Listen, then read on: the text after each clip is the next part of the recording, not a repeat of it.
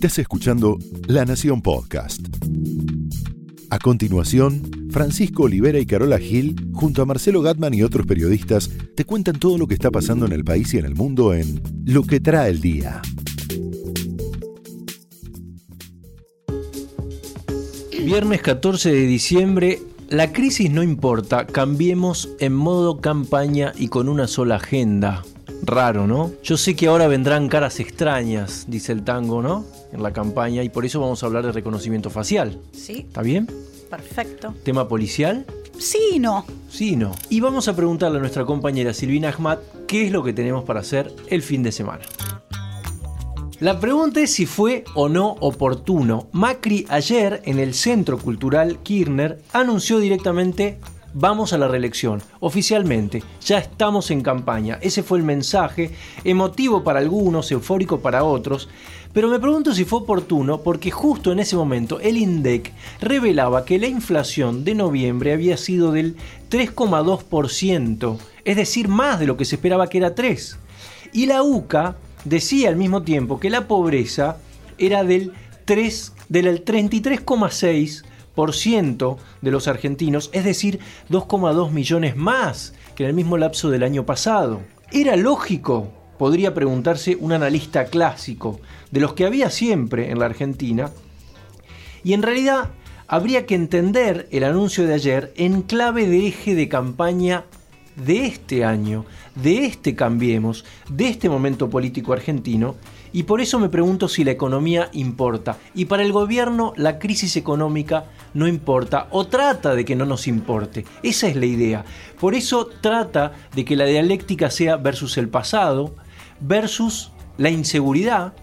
Nos bolsonarizamos, dicen en la oposición. El otro día te contaba que hablaba con intendentes del PJ que decían, si el eje de la campaña va a ser Chocobar sí, Chocobar no, o cuadernos sí, cuadernos no, estamos complicados, tratemos de discutir el bolsillo. Pero el gobierno no quiere discutir el bolsillo y está teniendo éxito instalando esa agenda.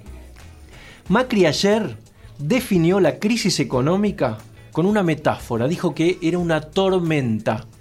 Esa era la metáfora. Afuera, en sentido propio, había una tormenta, caían rayos en Avellaneda, incluso con muertos. Me decían en el gobierno, lo bueno es que Marcos Peña y Durán Barba, tan cuestionados por algunas células de Cambiemos, si queremos decirles así, de campaña saben. Y son pragmáticos. Van a ir donde, como dice Durán Barba, la evidencia científica digan que deben ir. Momentos antes de este anuncio tan rimbombante, en Parque Norte, habían hablado varios ministros del PRO.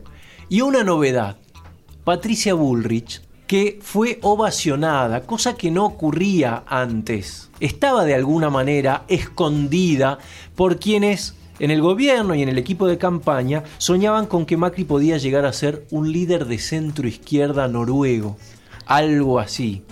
Pero la realidad siempre se impone y Macri ayer anunció que la reelección iba a ser el objetivo, lo anunciaba de este modo. Argentina, Argentina, Argentina, Argentina, Argentina, Argentina. Habló también Duhovne, habló de posibles brotes verdes para el año próximo, habló de la cosecha, de la crisis internacional, bueno, todo lo que hemos ido escuchando. Es decir, que puede cambiar la cuestión económica, pero el eje en el verano seguramente va a ser este que estoy diciendo, inseguridad, mafias y no volver al pasado, sobre todo. Pero en realidad me pregunto, ¿esto tiene que ver con la Argentina o es un fenómeno regional? La región se bolsonariza, ¿no? Trump es Trump y de alguna manera el mensaje baja y Bolsonaro tiene un discurso que cautiva. Ayer una encuesta de Ibope revelada por la revista Bella dijo que el 75% de los brasileños dicen Bolsonaro va por el camino certo. ¿Es así? ¿Se pronuncia así? Debe Camino ser así, certo. si no soy experta. Por el camino correcto. Entonces, en ese camino hubo también un intento paralelo de saldar algunas heridas en la interna de Cambiemos. Que eso es otra discusión. Ayer, por ejemplo, en esa pretensión de mostrar unidad, El último panel fue integrado por algunos radicales como Alfredo Cornejo y el gobernador Morales de Jujuy, estuvo Rodríguez Larreta, estuvo Vidal, y ahí hablaron también de la continuidad del proyecto, pero con una sutileza, porque Cornejo, que es jefe del radicalismo, dijo nuevo gobierno de Cambiemos. No usó la palabra reelección.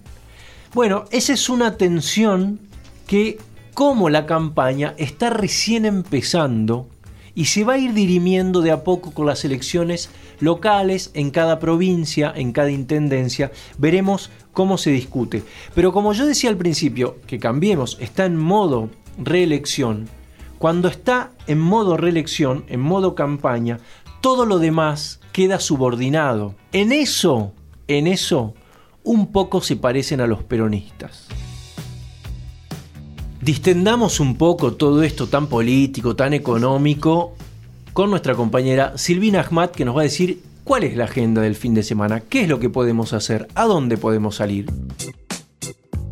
Este fin de semana se presenta de lo más festivo, celebratorio de un año cargado de actividades culturales de lo más atractivas. El Complejo Teatral Buenos Aires esta noche presenta su versión de La Tempestad de Shakespeare a cargo del Ballet Contemporáneo del Teatro San Martín a las 20 horas, una obra que fue muy aclamada esta temporada. El sábado a las 22 en el Hall del San Martín también se va a presentar un evento de entrada gratuita que se llama Carnaval de Río de Janeiro y que trae la posibilidad de zambar, sí, como escucharon, aprender a zambar como los brasileños, como todos los que se suben a las comparsas, eh, al aire libre si el, si el clima lo permite y si no en el hall con la capacidad limitada, por supuesto, eh, de acuerdo a la cantidad de gente que asista, pero la idea es aprender a zambar y disfrutar de una gran noche brasileña.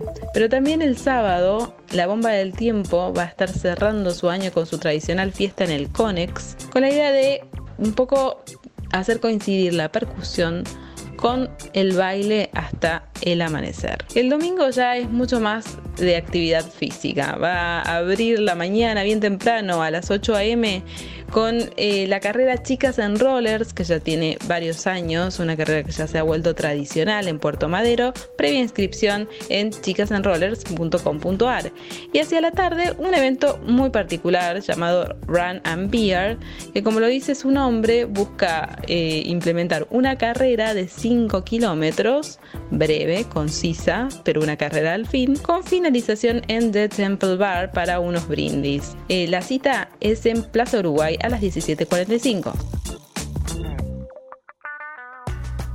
Pero la campaña es inevitable, yo te decía como en el tango, yo sé que ahora vendrán caras extrañas y vamos a hablar de reconocimiento facial. Sí, sí, reconocimiento facial, que ya está ahí al alcance de la mano, viste que ya hay teléfonos donde Sí. los podés activar simplemente por colocar, eh, colocarlos frente a, tu cara, sí, los miras de frente. Hay que mantener más o menos más siempre o el mismo estado, ¿no? Sí, claro, claro.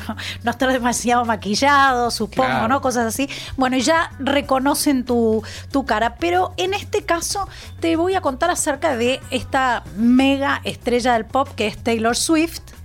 Taylor Swift tiene, como muchos famosos, una larga lista de acosadores. Ajá. Acosadores que ya entraron en, en- en esta categoría que, que los americanos llaman stalkers, ¿no? Que te persiguen con cartas, se presentan en, en- lugares tratando de, de- de hacer contacto y bueno. Te y- espían las redes. Sí, y pueden potenciar. Sí, también existe el, el stalker online, ¿no? Pero estos Claro. también lo hacen en forma física y, y presencial.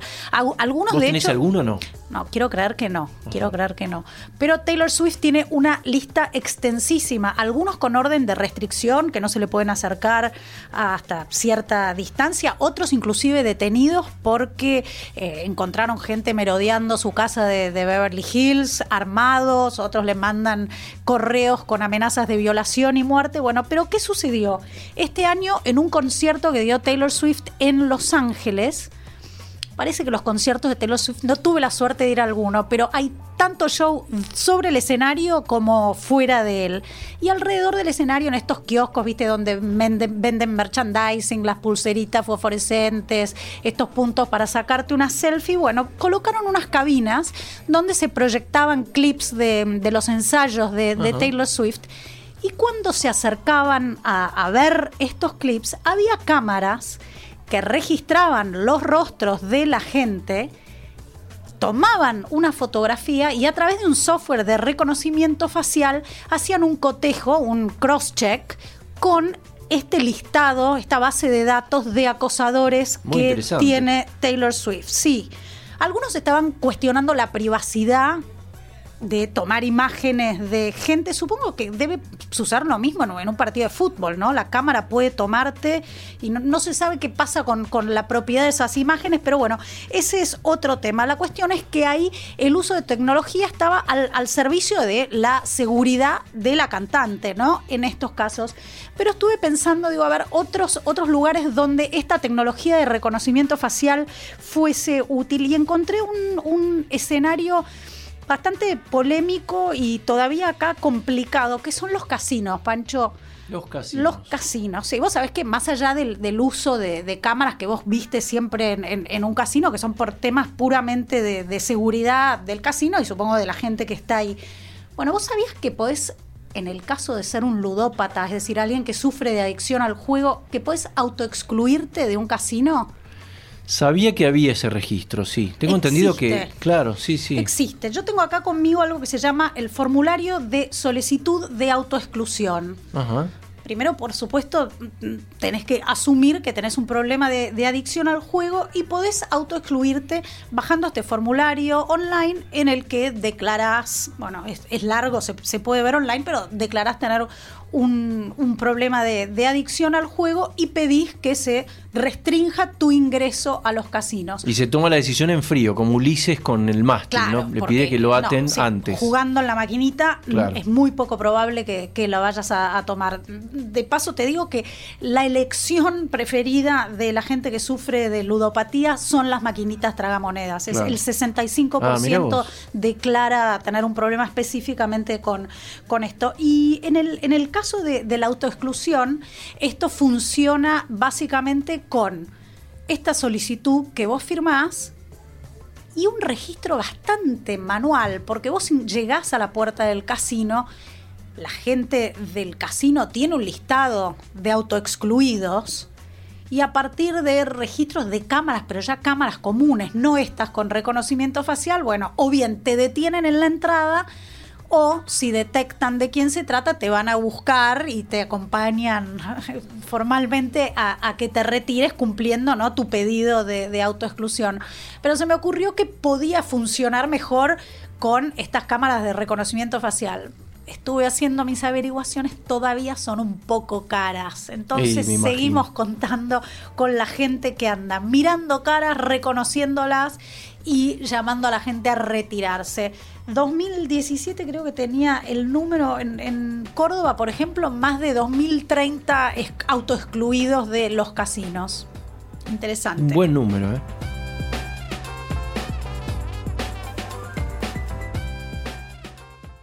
Esto fue Lo que trae el día, un podcast exclusivo de La Nación. Escucha todos los programas de La Nación Podcast en www.lanacion.com.ar. Suscríbete para no perderte ningún episodio. Estamos en Spotify, Apple Podcast, Google Podcast y en tu reproductor de podcast favorito. Seguí escuchando La Nación Podcast.